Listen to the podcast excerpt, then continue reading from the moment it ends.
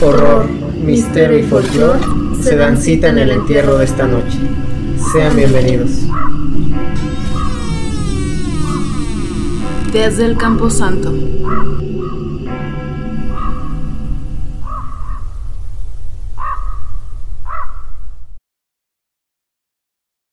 Bienvenidos sean todos ustedes una vez más a este intento de podcast llamado Desde el Campo Santo. Como siempre, nos da muchísimos gusto que estén aquí.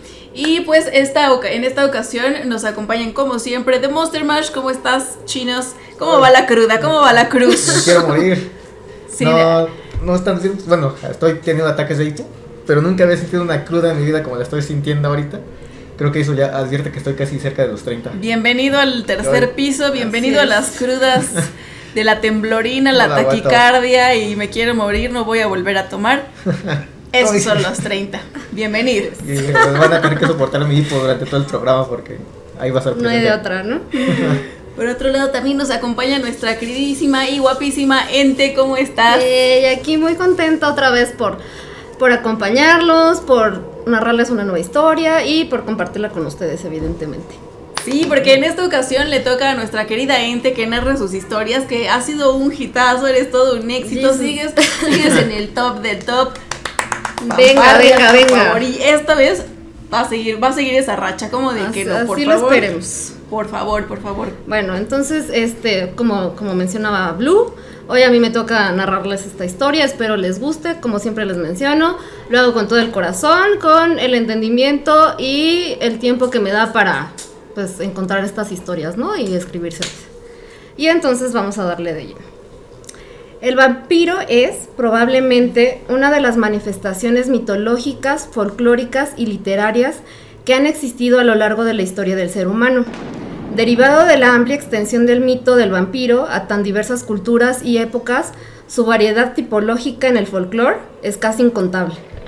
Para poner algunos ejemplos, en el Diccionario Ilustrado de los Monstruos de Máximo Easy, eh, escrito en 1996, nos expone 36 vampiros, monstruos que provienen de pueblos de diversos lugares del planeta.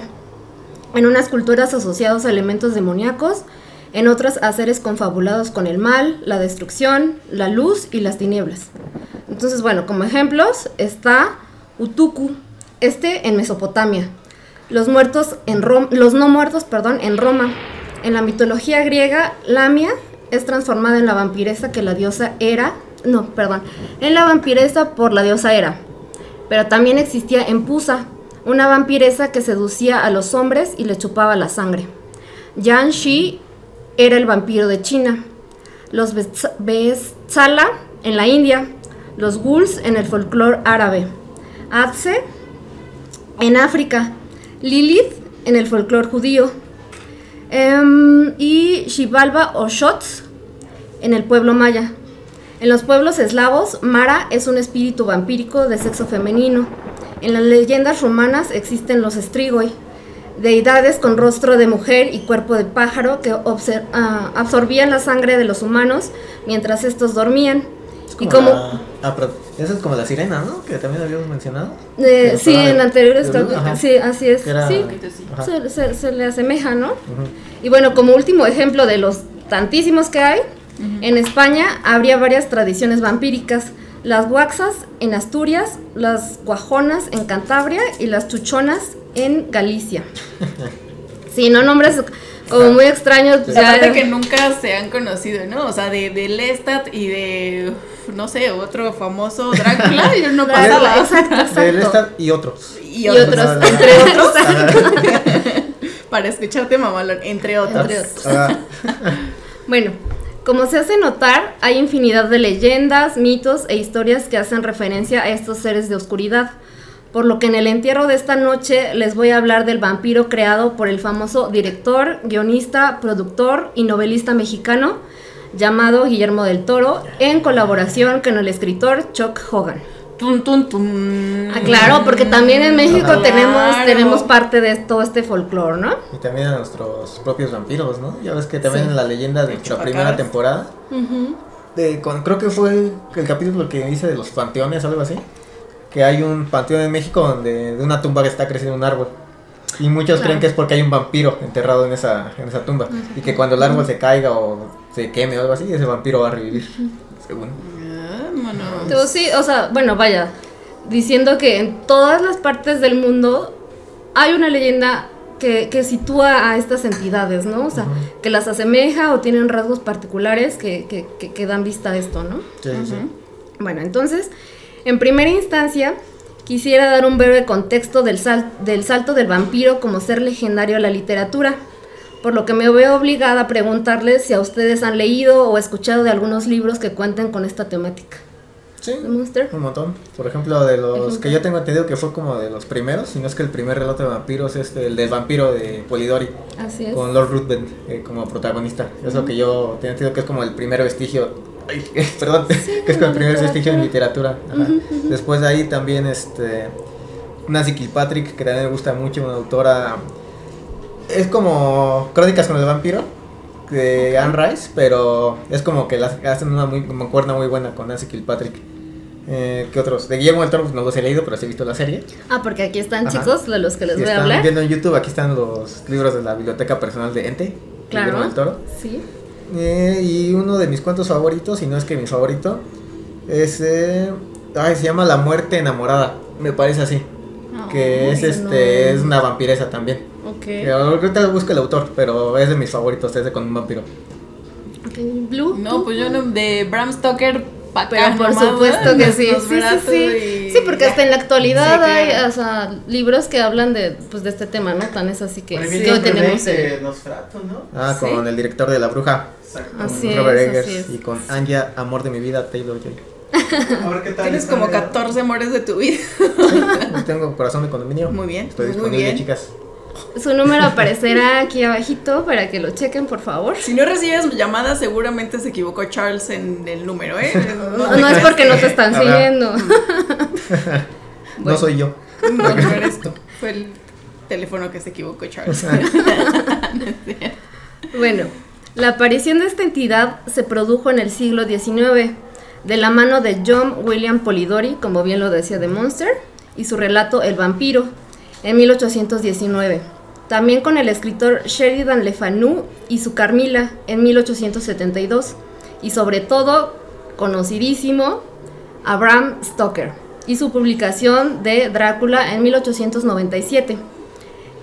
Estas obras supusieron la recreación de un mito y el asentamiento de los cimientos de un arquetipo en el que se basarían las creaciones vampíricas. Tomando como punto de partida las obras citadas anteriormente, se han escrito cientos de narraciones, además de películas, programas de radio y televisión con la temática del vampirismo. Bueno, el tema que nos atañe. En, en 2009, Guillermo del Toro y Chuck Hogan publican Nocturna, primer, que, es este libro de aquí, se lo ven en YouTube, primer tomo de una saga de, de libros denominada la Trilogía de la Oscuridad. Esta trilogía la completan los libros Oscura y Eterna. Bueno, mi punto no es contarles la historia narrada en, estos ejemplares, ¿no? Más bien, no, ah, pero sí, sí, o sea, incitarlos a leerlo, esto sí, claro que sí. porque... me los ha querido prestar, no es porque lo Ah, no, pues es que te va a costar, o sea, eso sí te va a costar. ah, porque cabe resaltar, mencionar que me costó un buen, un buen de trabajo conseguirlos, ya no los editan. Entonces encontrarlos, o sea, solamente de manera digital o a veces este como chafas, ¿no? digo que también vale la pena, claro que sí, pero digo, sí, sí, sí, cuesta un poquito de trabajo, pero vale la pena. Bueno. Entonces, bueno, mi intención es describir el origen y características de estos seres elucubrados por estos autores. Así que solo diré que el argumento de la saga sitúa al lector en la pista de aterrizaje del aeropuerto, de una de las ciudades más importantes de Estados Unidos, donde una de las aeronaves que ha llegado procedente de Berlín, al parecer presenta una falla. Es decir, todas las luces del avión al aterrizar se apagan y ninguno de los tripulantes o pasajeros descienden de, esta aeronave, ¿no? Entonces la torre de control intenta comunicarse con ellos, lo cual no, no, puede hacer, pierde comunicación con el piloto y no hay ningún indicio de vida dentro de, pues, de la misma aeronave, ¿no? Entonces esto los pone como en un paradigma de, bueno, igual es un atentado terrorista o una falla, ¿qué es lo que está pasando? Entonces dicen, bueno, el avión está presurizado y tiene cierto aire, pero al haberse apagado todo el mecanismo, ya no cuentan con aire pues, para sobrevivir. Entonces dicen, ¿saben qué? Vamos a, a, mandar al personal del aeropuerto, movilizar los servicios de emergencia y así poder averiguar y auxiliar a las, a las personas, ¿no? Averiguar lo que sucedió. Entonces lo que descubren al acceder a la aeronave es una terrible catástrofe. Todas las personas a bordo del avión están muertas, a excepción de cuatro sobrevivientes. Sí, una escena que es solo un preludio de lo que está por llegar. Además, después de empezar a revisar toda la aeronave, en el área de equipaje encuentran un ataúd lleno de tierra y nada más que eso. Si en su interior había algo, pues ya no existe, desapareció. Entonces, cuatro sobrevivientes en el vuelo, la desaparición de los cadáveres del resto de los pasajeros, es solo el comienzo de una, una epidemia perdón, como nunca antes ha conocido la humanidad. Así es. E-, ese es el argumento, porque digo, no pretendo platicar la historia, el chiste es que ustedes la, la lean. La Ay, no, mala. No, todo es acá es suspenso, terror, un poco de amor, pero Ahí está, buena la vampira cumple. También aplicará. Mi favorito, Ernesto el vampiro. No. Ah, es verdad. Ah, bueno, a mí lo que me llamó la atención porque no, bueno, de toda la trama, obviamente. Porque yo no he leído los libros. Sí. Pero entonces no sé qué tanta influencia tenga de, de Drácula. Por ejemplo, ya ven que la versión de Drácula de Stephen King pues, es Salem Slot, que está muy buena, me gusta Así mucho. Es. No sé si la esta versión sea como el Drácula de Guillermo del Toro y Chocoban, pero me recordó por la parte de que dices que encuentran una caja con tierra. Porque es lo que pasa en Drácula. Para Drácula, para transportarse para dormir, tiene que tener tierra de Transilvania. Y esa es la que transportan cuando se va al otro país. Pues es que no me acuerdo qué país era. no, no quise equivocarme. Al extranjero. Al extranjero. Pues sí, de hecho, esta, esta obra literaria tiene varios guiños al, vampiro de Abraham Stoker. Ah. Sí, sí, tiene bastantes. Y de otros por ahí que va retomando, aparte muchos como mitos. O sea, y ahorita como que se va a ver un poquito más reflejado cuando muestre como las características y el origen de, de, estas, de esta raza vampírica, ¿no? ¿Cuáles? Bueno, de acuerdo a la narración, la historia y la creación de la raza vampírica del mundo está descrito en un libro encuadernado en, la, en plata llamado Óxido Lumen, el cual se basaba en una colección de tablillas de arcilla de la antigua Mesopotamia. Entonces, Del Toro nos introduce en el relato de la siguiente manera. Esta es una pequeña cita, ¿no? Los tres libros sagrados, la Torah, la Biblia y el Corán, narran la historia de la destrucción de Sodoma y Gomorra y el lumen también, en cierto modo. En Génesis, en Génesis 18, tres arcángeles se aparecen ante Abraham en forma humana. Se dice que dos de ellos se dirigieron luego a las ciudades condenadas de las llanuras, donde viven con Lot, disfrutan de un banquete y más tarde son rodeados por hombres de Sodoma, a quienes dejan ciegos antes de destruir la ciudad. Sin embargo, la presencia de un tercer arcángel es omitida deliberadamente, encubierta, perdida. Esta es su historia, sacado del libro Eterna en la página 224. En las llanuras del río Jordán, cerca de lo que hoy es el Mar Muerto, se asentaron cinco ciudades, resaltando una de ellas por su riqueza, hermosura y prosperidad, la celebrada Sodoma. Por estas razones, la ciudad se, se corrompe, por lo que Dios decide tomar cartas en el asunto. Esto para castigar el orgullo, la decadencia y la brutalidad que se presenta en, la misma ciudad.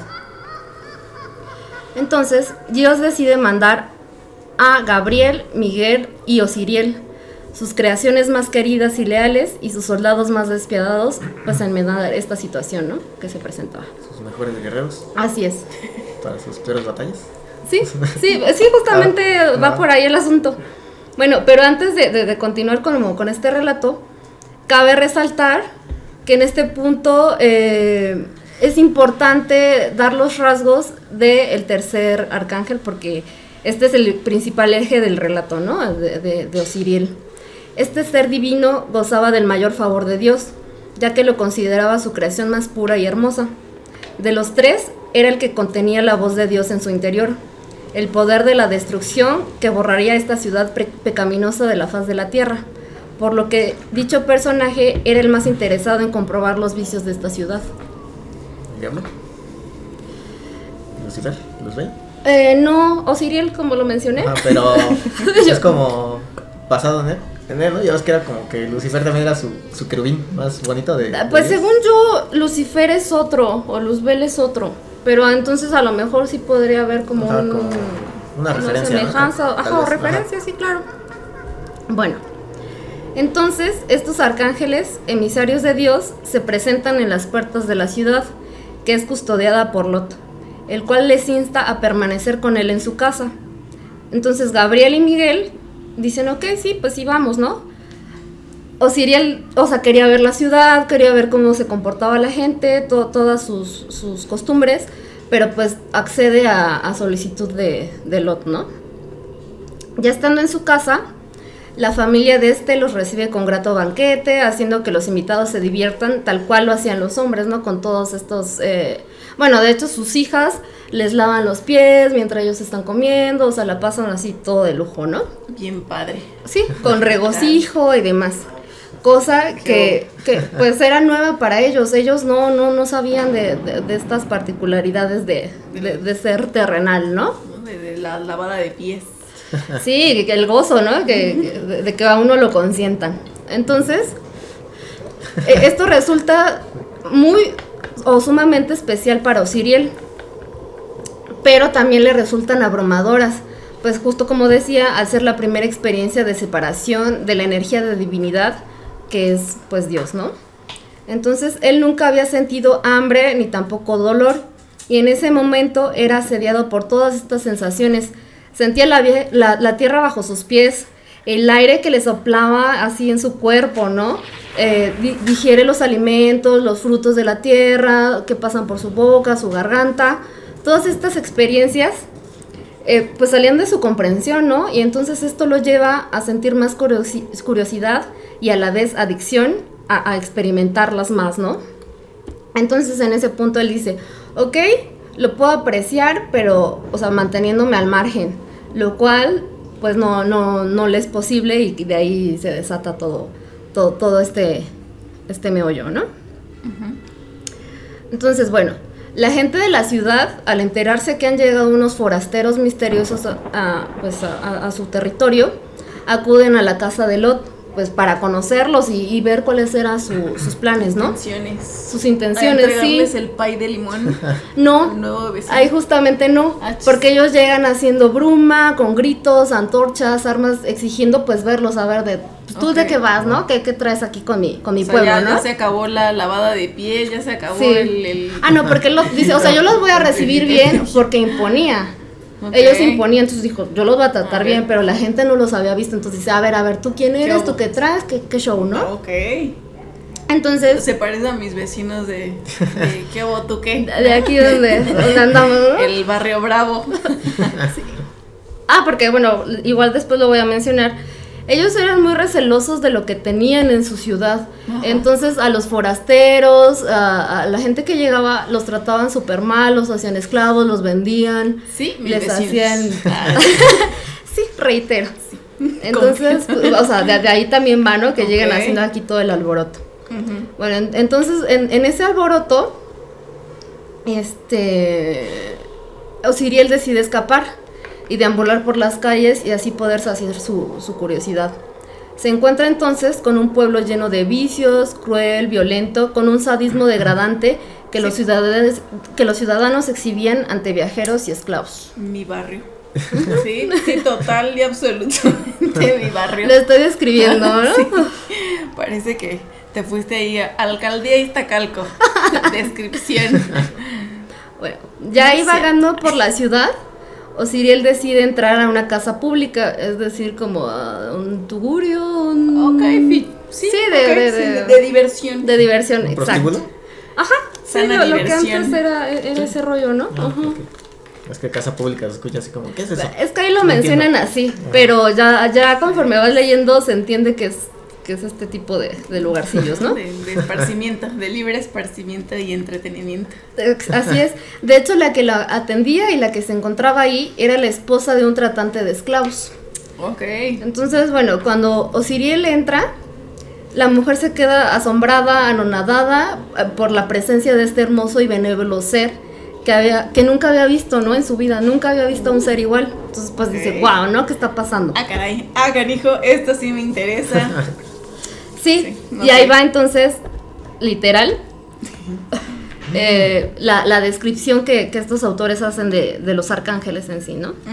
Dice, la apariencia de los arcángeles era perfect, perfect, perfecta y asexuada, completamente lampiños, su piel era inmaculada y opalina, y sus ojos perlados. Sus encías eran tan pálidas como el marfil de sus dientes, y la gracia de sus extremidades alargadas reside en su simetría perfecta. Ok. Por ahí entonces... Creo que me da más miedo esa descripción que fue como un monstruo. ¿Qué atracción no suena? Es como, eh. como un calamardo guapo, ¿no? sí, a mí tampoco me sonaron súper atractivos, pero bueno, en gustos, ¿no? En gustos. Ahora sí que cada quien. Pues es que hay como que lo estipulan como una magnificencia, ¿no? Un ser extraordinario que pues faltan palabras, supongo, para, para describirlo, ¿no? Ok. Entonces, la mujer queda una anonadada y esto le provoca deseos de llorar y redimir sus culpas, ¿no? Al, ver a un ser tan, tan angelical, tan, tan, puro, ¿no? Incluso, ajá. Pero esto solo le dura un instante. Porque enseguida la mujer ofreció sus servicios a este ser. Y se dijo, pues, pues aquí estamos, ¿no? Aquí andamos. ¿Aquí? Mira, donde fueres, haz lo, que, vieres, ¿no? Bueno, Osiriel, al ver la violencia que albergaba este establecimiento, sintió surgir dentro de su interior un deseo. No sabía exactamente lo que era, pero esto lo llevó a cometer un acto que provocó la transformación de esta criatura. Agarró a la mujer por el cuello, llevándola a un extremo del lugar. Ahí sintió una excitación al ver cómo la expresión de la dueña cambiaba del halago al terror. Entonces, un extracto del libro dice, bueno, se suele practicar ese tipo de cosas, ¿no? Sí, sí, y, vaya que, es placentero, ¿no? Para la gente. Entonces, podemos... Eh, Te han contado. Me han contado, sí, claro, por supuesto. bueno, entonces en el, en el extracto del libro menciona, Osiriel sintió los tendones fuertes y delicados alrededor de la garganta, y los besó y los lamió. Y luego, obedeciendo a otro impulso, le dio un mordisco fuerte y profundo y le rasgó la carne con los dientes, reventándole las arterias como si fueran cuerdas de arpa, y bebió la sangre a borbotones. Este ya, eh, eh, este extracto es del libro Eterna en la página 230. Bueno, se pensaría que al cometer el asesinato de esta mujer, Osiriel pretendía hacer una ofrenda a su Señor Todopoderoso, pero no. La finalidad de este acto era más bien conocerlo, ya que en cada uno de nosotros se encuentra la presencia y el flujo de Dios. Entonces más bien era para saber, para dominar y conquistar. Mm, para saber el sabor de Dios, para probar el sabor de Dios. Del creador. Del creador, justamente. Entonces, esta, esta, degustación de la sangre lo llevó a un, un éxtasis total, sumiéndonos en un estado de frenesí y con ganas de más. Entonces ahí le surge una duda, de si los arcángeles o ángeles también estaban provistos de este fluido. Mientras esto ocurría, Dios hizo saber el destino de la ciudad mandando al ángel de la muerte a carbonizar todo. Osiriel, aprovechando el caos que había, para disipar la duda de si los ángeles poseían sangre, aleja a Miguel, su hermano, e incapaz de contener sus impulsos, se arroja sobre él, desgarrando su garganta y bebiendo su sangre luminosa y plateada. Y como es de saber, la venganza de Dios no se hizo esperar. Los arcángeles, Gabriel y Rafael, recibieron órdenes de destrozar a su hermano y dispersar sus miembros en el mundo material. Me recordó a... Creo que es Harry Potter, cuando... Ok. Que alguien, de no me acuerdo si es el famosísimo Innombrable. este, que, ¿Cómo se llama? ¿Se me fue su nombre? Voldemort. Ajá, Voldemort que creo que le está bebiendo la sangre de un unicornio o algo así. Y la sangre también es como que plateada y todo eso. Y dicen que es uno de los peores crímenes que se puede hacer. Bueno, al desmembrar el cuerpo de, de Osiriel, en siete partes, por cierto, Estas fueron enterradas en los rincones más apartados de la tierra, no así su cabeza, que fue depositada en el mar, donde nadie podía tener acceso. Bueno, ¿cuáles son las siete partes? Seguramente te lo estás preguntando. Sí, son estaba contando. pies, o sea, piernas, las dos piernas, los dos brazos, está la cabeza y las dos alas. Ah, Esas son las siete partes. Con razón me faltaban dos. Si decía cuáles son, sí, nos hacen falta dos a nosotros, pero claro. Este, bueno, y entonces también aquí resalta que, que la cabeza es depositada en el mar. Los otros son enterrados en, en diversas partes, de- en- pero ya en tierra. ¿Por qué la cabeza? La cabeza para Dios era ah, la parte de su cuerpo más... em, pues más mala, porque contenía la mente y el habla de Osiriel, el cual había maquinado o sentido todas estas emociones. Entonces dice, no, esta sí la vamos a enterrar, donde nadie tenga acceso, donde nadie la pueda ver, ni sacar, ni, ni hacer nada, ¿no? Y entonces de aquí se desprende el origen del amo, del, ángel, del arcángel caído y despedazado tomando como base la aparición del primer vampiro sobre la tierra en la muerte de Osiriel. Un, otro extracto dice, pero a través de los siglos, zarcillos de sangre brotaron de los órganos sepultados y engendraron nuevas entidades, los ancianos. La plata, la sustancia más afín a la sangre que bebían, tendría siempre un efecto negativo sobre ellos. El sol, lo más semejante al rostro de Dios en la tierra, lo eliminaba y lo quemaba, y como en su propio origen, permanecerían atrapados entre masas de agua en movimiento, y nunca podrían cruzarlas por sí mismos. No conocerían el amor y podrían reproducirse solamente quitando la vida, nunca dándola. Y si la, pestilencia de su sangre llegara a propagarse, su aniquilación sería provocada por el hambre de su estirpe. Entonces, eh, eh, esto es como nada más un breve, bre- breve, breve resumen de, de- de estos libros en cuanto al origen de, del primer vampiro, ¿no? Y, de ahí su, su, su derivación. Sí, me gustó mucho esta última parte porque prácticamente sigue respetando toda la mitología que se cree en cuanto al vampiro, de el daño que le hace la plata, el sol, eh, por qué bebe sangre, todo Claro, esto. en Ajá. los porqués, ¿no? Ajá, sigue, o sea, muy original, pero también al mismo tiempo, o sea, se aleja demasiado de la figura clásica del vampiro que conocemos, pero sigue respetando todas sus características más importantes. Sí, claro. Bueno, entonces ahorita voy a ahonda- ahondar más como en estas características o rangos de la raza vampírica, ¿no? Tú cállate de Monster Mash. No, no, no, no, no, estoy de acuerdo, No, no, pero eh, como que voy a ahondar un poquito más. Ahondando como un poquito más, de acuerdo a estos autores, el vampirismo es una especie de enfermedad provocada o transmitida por parásitos con forma de gusanos que transforman al anfitrión que poseen no en seres como con largos colmillos o- sino más bien como animales depredadores que utilizan para alimentarse una especie de aguijón de unos eh, como dos metros que le sale por, por la boca, ¿no? Abajo de la lengua. un sello totalmente de Guillermo del Toro, ¿no? Si han visto las películas de Blade, incluso sus vampiros en Blade también son así que se les abre la boca como en tres y sí le sale como, ajá, y sale queda como tripita que chupan, o sea, sí es como que De hecho, ahí pone como, como que ese matiz, ¿no? De, de cambio, que no es así como el típico que es el vampiro guapo, como, como un conde que tiene varo, que, que sigue teniendo la, la figura humana, ¿no? Aquí los describe como animales. Ajá. O sea, como que hay ya una transformación ahí, ¿no? Sí, sí, sí. Entonces, bueno, estos, estos, estos seres pueden sucumbir a la luz solar o a los rayos UV y son sensibles a la plata, pero ni, ni las cruces, ni el agua bendita, ni el ajo les afectan, ¿no? Como en Ajá. muchos otros relatos que, que se mencionan. ¿Por qué habéis dicho que el sol los mataba? O sea, según Porque asemeja a Dios. Ah, Es lo ya. más parecido a la cara de Dios. Ya la luz.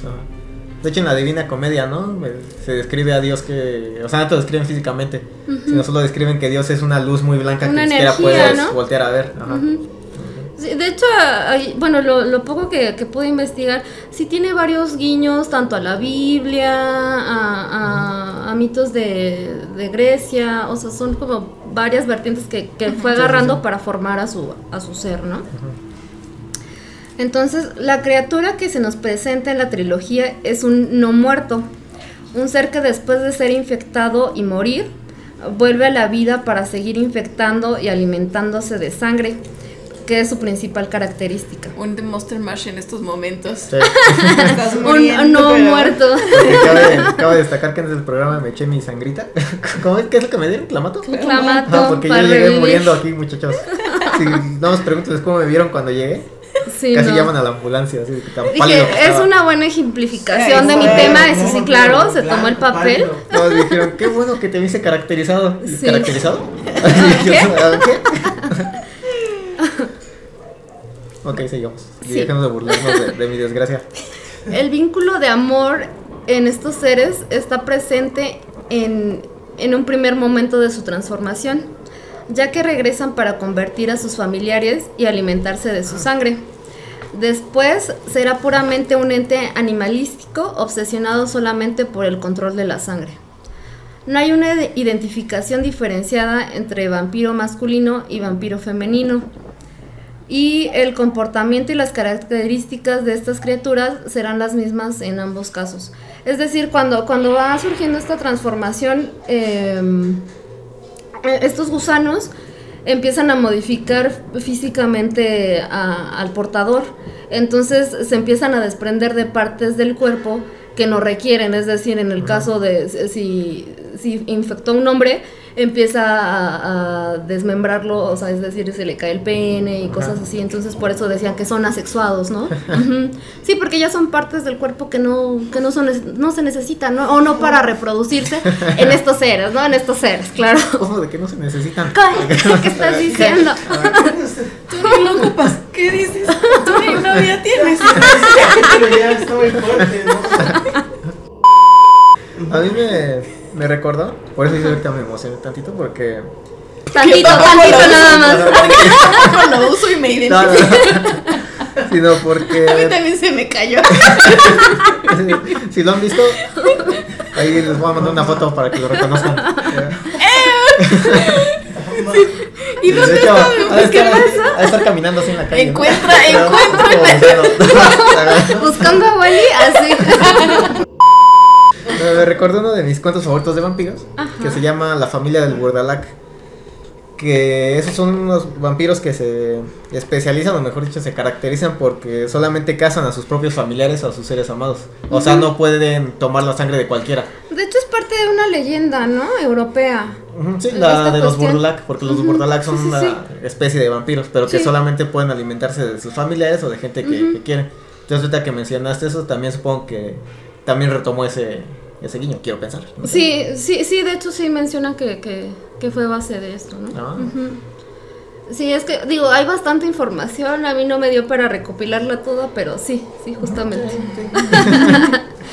bueno. No, yo, disculpa, porque como a mí me gustan mucho los vampiros, entonces también por eso estoy. No, como- y es que hay tela de dónde cortar Ajá. así Sí. a, a por mayor, ¿no? O Sí. sea, digo, yo, yo realmente no he leído tanto de ellos, sí sé de algunos autores. Digo, si ya nos vamos al rollo como romántico, incluso está los de Crepúsculo, ajá, ¿no? Sí, sí, mencionar, está Crepúsculo, entonces ya no, nos vamos por otras vertientes, ¿no? Unos en cuestión de romance, otras de terror, otras de misterio y Ajá. la mezcolanza de, ¿no? Pero bueno, estos seres eh, portan una gran fuerza y rapidez. Su líder también utiliza una caja llena de tierra de ataúd. Eh, eh, tierra en su ataúd más bien, ¿no? Ajá. Para su descanso nocturno y su regeneración. Entonces aquí los autores mencionan una caja larga y rectangular de madera negra. Parecía pesada como un baúl enorme descansando sobre su respaldo. Entonces pues es ahí justo el guiño que mencionabas, ¿no? A, a Bram Stoker. Sí, sí, Una criatura que practica una incisión en su víctima. Es una incisión limpia y concisa que perfora la pared, la pared de la carótida y que se alimenta de sangre y en la cual la sed y el deseo de esta esencia vital es insaciable. Eh, Entonces coincide, coincide con el arquetipo clásico respecto al tema de- del agua también en movimiento, ¿no? O sea, diciendo que los vampiros no pueden cruzar cuerpos de agua en movimiento a menos que reciban la ayuda de un ser humano. Hace también otro guiño a El Abraham. barco, ¿no? El Demeter. Sus salidas serán solamente en la noche y tendrán una gran visión nocturna. Y la oscuridad, al igual que ocurrirá en Drácula, será el reino y el dominio de este nuevo ser, que también se ocultará a la luz, ya que, es, ya que representa su aniquilación. También tienen esta característica de que no pueden pasar si no son invitados, o estos no.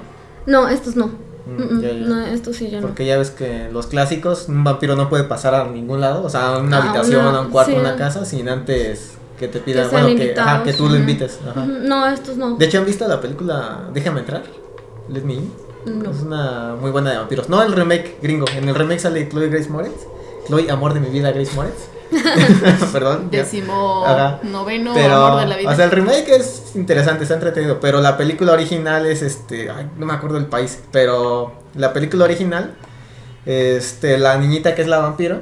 En el primero el niño no le cree que es un vampiro. O sea, pasa pero sin que el niño lo invite. Y como no fue invitada a pasar, así directamente, le empieza a sangrar. O sea, le empieza a salir sangre de todo el cuerpo. Porque es lo que pasa cuando los vampiros entran a un lado si no son invitados. Pero, Entonces, te- ¿En la de Bram Stoker también pasó eso? no recuerdo, ya tiene un montón de años que vi la película. No, Te, te fallo, yo tampoco me acuerdo. bien ahí era. Sin el permiso entraban a la habitación que fuera. Creo. Ajá. Sí, sí. O a lo mejor los hipnotizaban, ¿no? Y, y déjame Oh, entrar sí, y ya. Ajá. Ajá. Pero sí te digo, este también es muy característico, ¿no? Que los vampiros no pueden pasar a un lado a menos que sean Que invitados. sean invitados. O que no se reflejan en el espejo, ¿no? Mm, sí, Tampoco, también. no sé. Ah, si bueno, aquí- este, pero eran eh, espejos que tuvieran eh, en, en su contorno plata, porque la plata como que reflejaba su verdadero ser. Sí se podían reflejar, nada más que su reflejo se veía como entremovido, como borroso, Ah, pero sí se reflejaban. Ok. Sí, porque en Bram, bueno, en la de Drácula. Drácula no, no aparecía, ¿no? Ajá. No, aquí sí. Ujú. De hecho, hasta en la película de Van Helsing, ¿no? No sé si te acuerdan que la escena del baile, cuando están todos bailando, Ah, este Drácula hace una como reverencia. Bueno, la carga y la baja hacia la muchacha. Y en el, en el espejo, no se nada más se ve la muchacha así, de que está, la Sola, ¿no? si pero no se ven sola. atrás nada de los vampiros ni nada. Esa escena me gusta mucho. Y la película también. Bueno, el vampiro de Del Toro es inmortal, pero al igual que Drácula se puede vencer.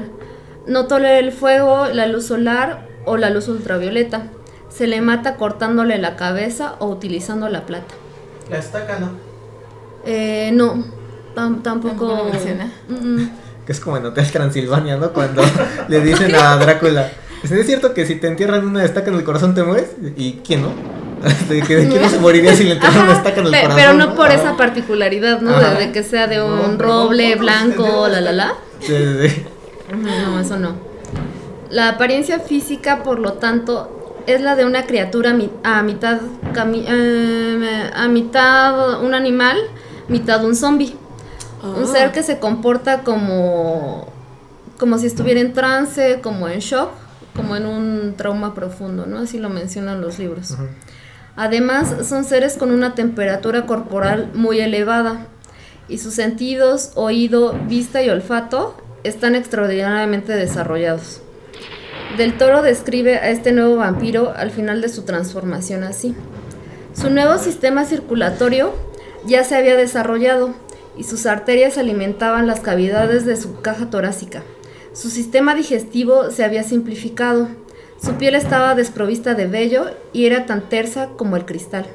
Sus dedos medios eran gruesos como garras y al abrirse ensañaban una uña dura como la roca.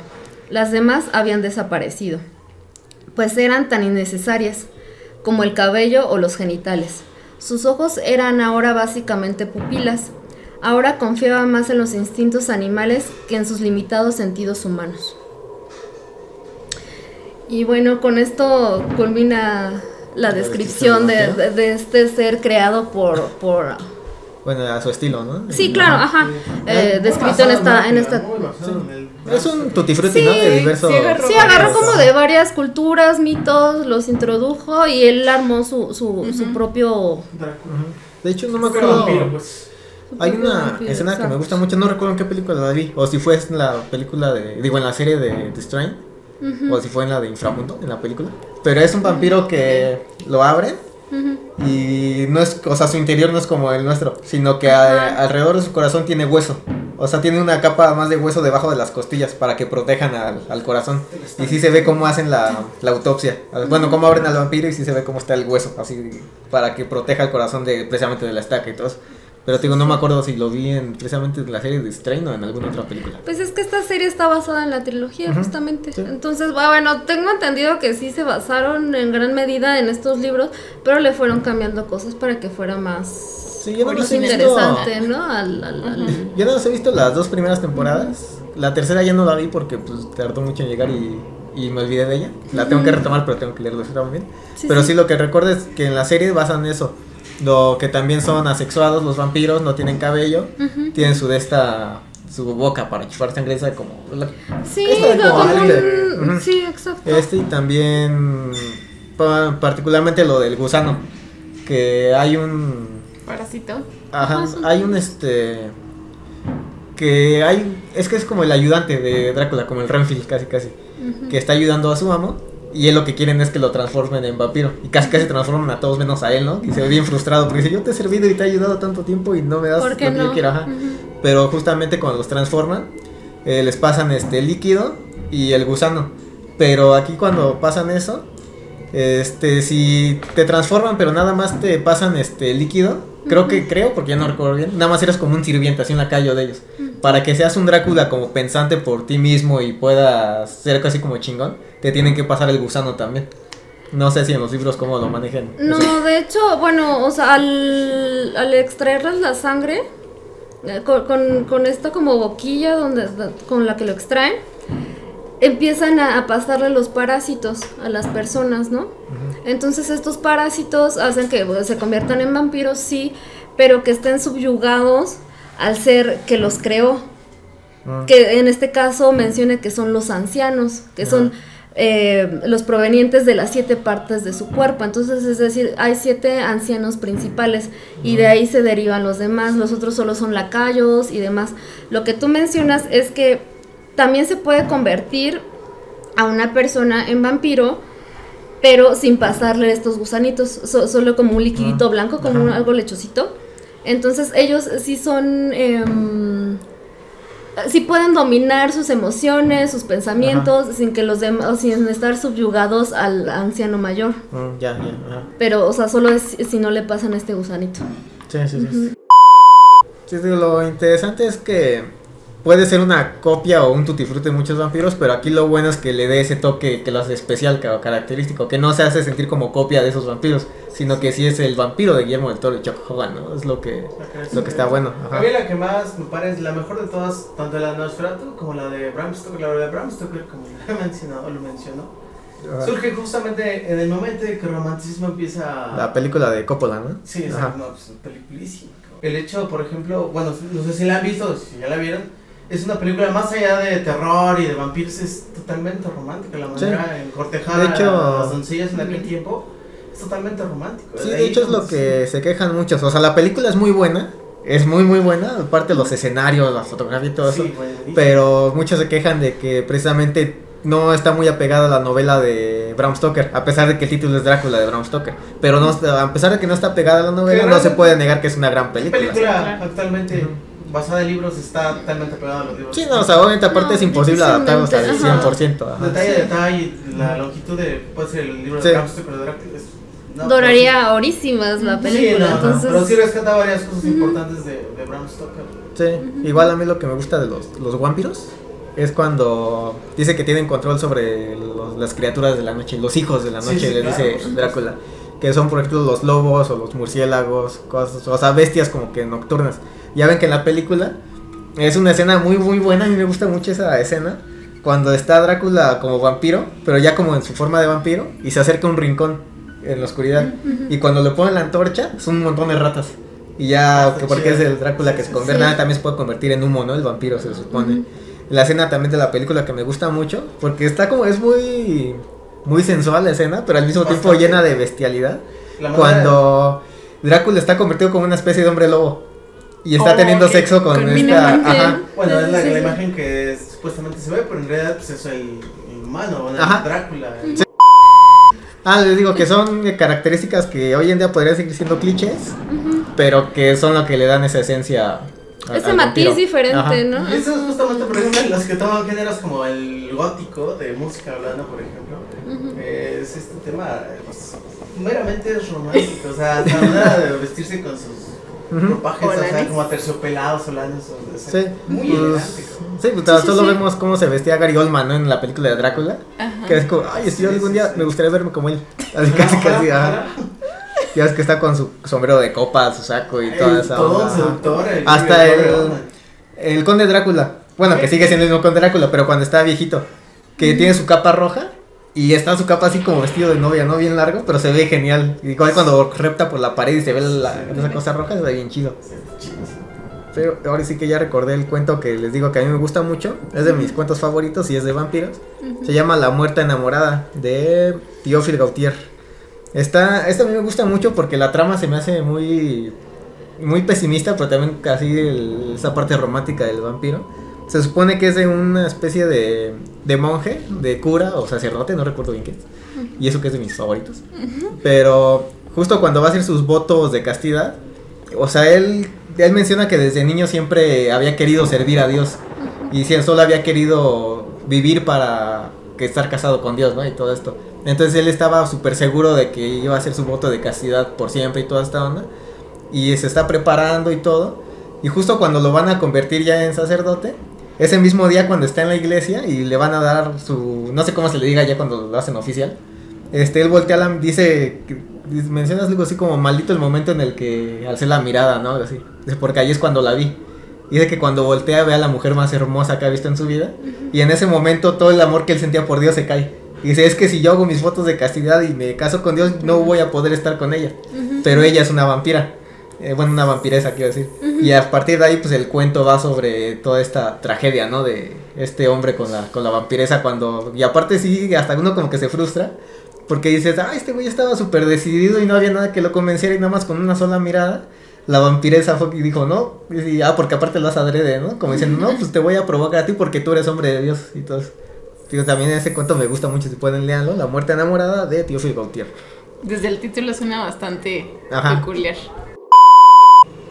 Entonces, para culminar este, este programa, quiero decir que me basé pues principalmente en estos tres libro- libros que le- les menciono y también en un artículo que sale de Anales de la Literatura Hispanoamericana.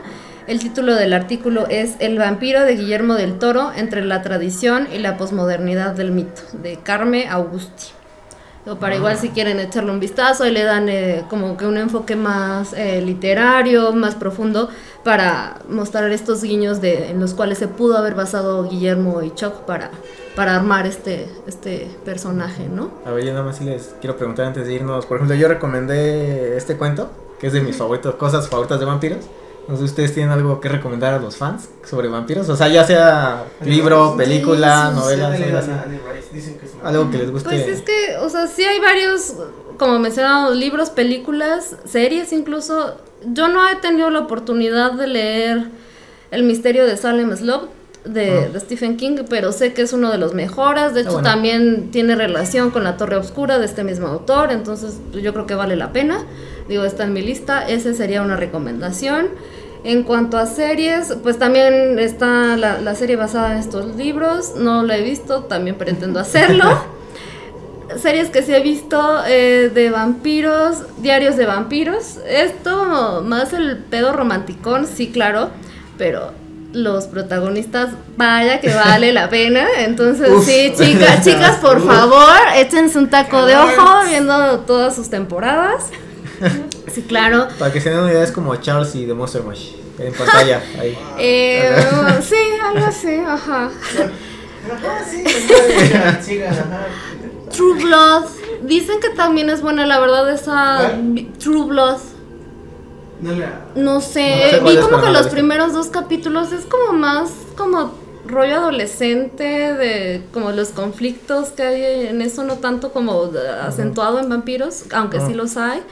Y de ahí, pues, no sé, ¿no? Crepúsculo, la- las Ah, películas. Crepúsculo, no, no. Pues no. Está relacionado. Está relacionado, sí, son claro. vampiros muy, muy modernos, ya sí, muy, muy ya separados de... separado de, de- de los inicios, ¿no? Que de, de- de era muy detractor de Crepúsculo también, pero ya después dije, pero pues a mí qué me afecta, o sea, son vampiros Claro, que es como o sea, de- es que ah, son para otra generación. A- Aquí la vampiros. cuestión es que hay una gama Señoría. impresionante de acuerdo a lo, a lo que a ti te llame o te genere interés. Ajá. Si a ti te gusta el rollo adolescente, les menciono Crepúsculo, True Blood.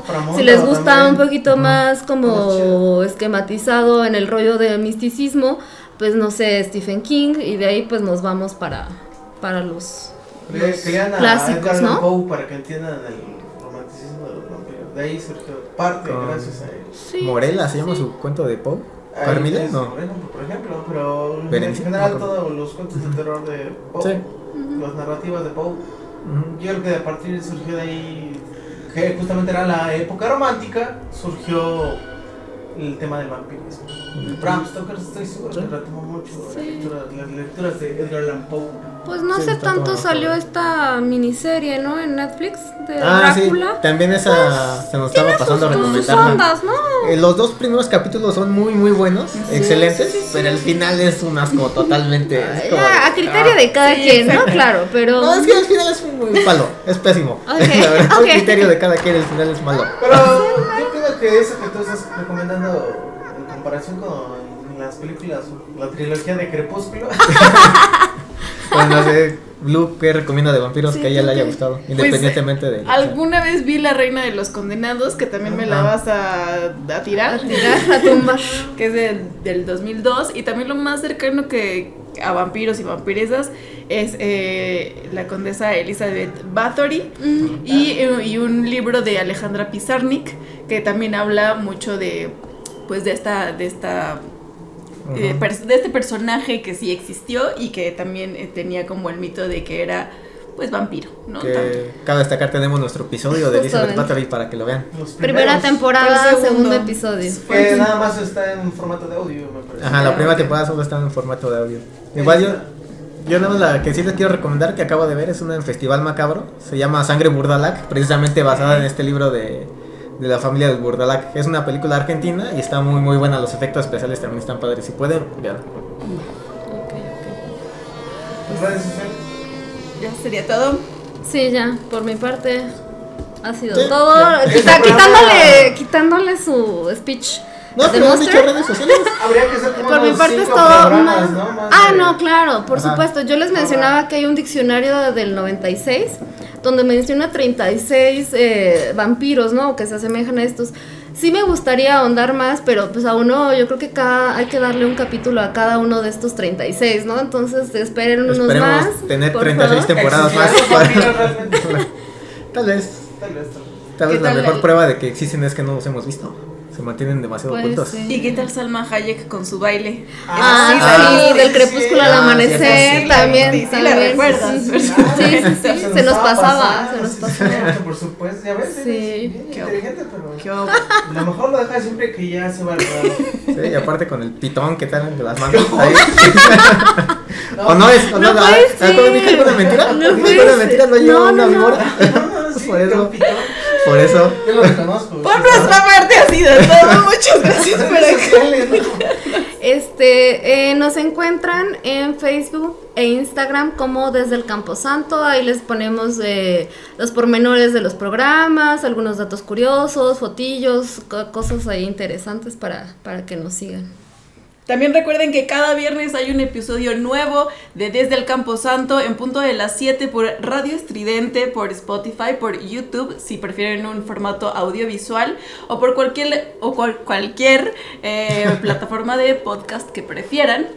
Y pues, por favor, de Monster Mash, Eh, haznos el honor. recuerden seguir a The Monster Mash en Facebook para lo más relevante del cine de terror como noticias, reseñas y memes. En Instagram, según yo intentaba hacer lo mismo, pero subo más que nada fotos de lo que compro, ¿no? Como cositas así, el criterio y todo eso. Eh, y si les gusta el cine, nada más les voy a dar un pequeño spoiler. Para el siguiente programa, váyanse armando con una buena botanita y cerveza y todo lo que quieran. Y una cubeta para el vómito porque va a estar muy polémico y va a ser ahí muy relacionado al cine de terror. Fue un tema que me pidieron especialmente, espero les guste. Ah, diría mi típica salida, pero como el tema me gustó mucho y es de mis personajes No, favoritos. pero espera, las redes de Radio Estridente, por favor. Radioestridente.com, ahí van a encontrar todos los podcasts de este programa en formato de audio, por supuesto. Ahí está la sección de podcast, ahí va a aparecer desde Camposanto. Estamos en la plataforma de iTunes, Apple, Deezer, Spotify, em, Google Podcasts, este, Amazon Music, etcétera, etcétera. Y otros 10 más. Muchos más, todas las plataformas de podcast, casi todas. Casi todas. Sí, sí. Ok, entonces yo te iba a dar la salida, pero como es un tema que me gusta mucho y un personaje que me encanta, voy a dejar que lo dé entre Por nuestra parte ha sido todo. Manténganse horrorizados. Yay. Manténganse organizados.